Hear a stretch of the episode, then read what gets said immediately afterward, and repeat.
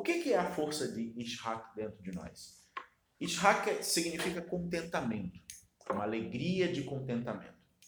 E a gente já viu aqui, eu já falei em algumas aulas, que essa alegria de contentamento, ela se baseia num princípio, que é um princípio bastante conhecido na Cabala Ancestral, que é Kol Remna, tudo é luz. Né? Então, tudo é luz significa que há uma bênção em todas as coisas, ainda que você não saiba, ainda que você não reconheça, ainda que seja difícil identificar, há uma bênção em todas as coisas.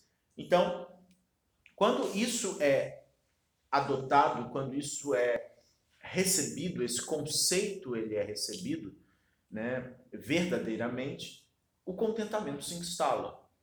Porque não há como não ter contentamento, não há como olhar para a vida e não achar que a vida está, que as coisas da vida estão exatamente onde elas deveriam estar. Ou seja, você não é mais tomado pela lamúria, você não é mais tomado pelo, pela morbidez, você não é mais tomado pela depressão, pela tristeza, se você é tomado pela ideia de que tudo é luz, você é invadido por um estado de contentamento. Você é invadido por um estado de alegria permanente. Né?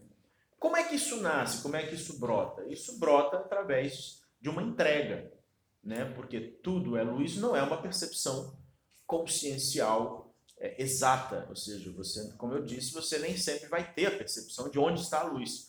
Então, você parte do do princípio de uma entrega. Então, eu me entrego a, a essa premissa, eu me entrego a essa, a essa a ideia de que tudo é luz e aí, onde eu exercito isso? Onde, onde está o exercício dinâmico disso? Nos ritos, nas celebrações, sobretudo no Ashuat.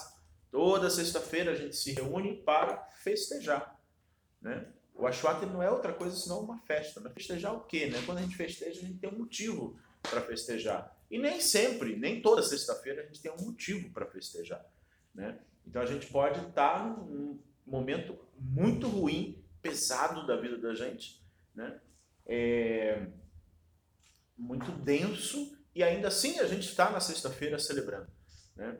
Então, quem olhar de fora e não compreende a ideia de tudo é luz pode achar que isso é uma bobagem ou que isso é uma tolice, uma alienação, né? Celebrar o quê, né? Festejar o quê?